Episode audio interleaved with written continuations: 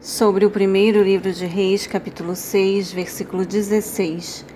Ele separou nove metros na parte de trás do templo, erguendo uma divisória produzida com tábuas de cedro do chão ao teto, a fim de edificar dentro do templo o Debir, Santo dos Santos, o lugar santíssimo.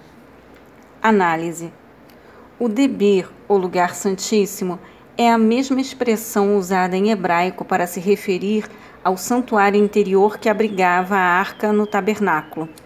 Êxodo capítulo 26, versículos 33 e 34, Levítico capítulo 16, versículos 2, 16, 17, 20 e 23.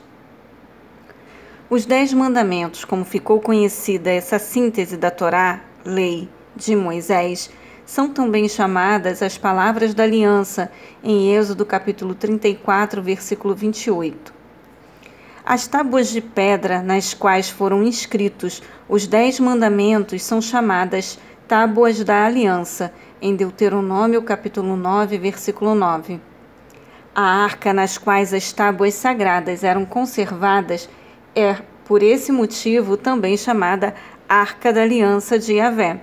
Deuteronômio capítulo 10, versículo 8, Josué capítulo 3, versículo 11. Em outras passagens, ainda podemos ler Arca do Senhor, como em Josué capítulo 3, versículo 13 e capítulo 4, versículo 11. Arca do Testemunho e a Arca de Deus.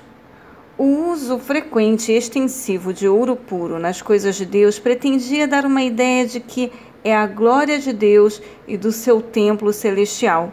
Apocalipse capítulo 21, versículos 10, 11, 18 e 21.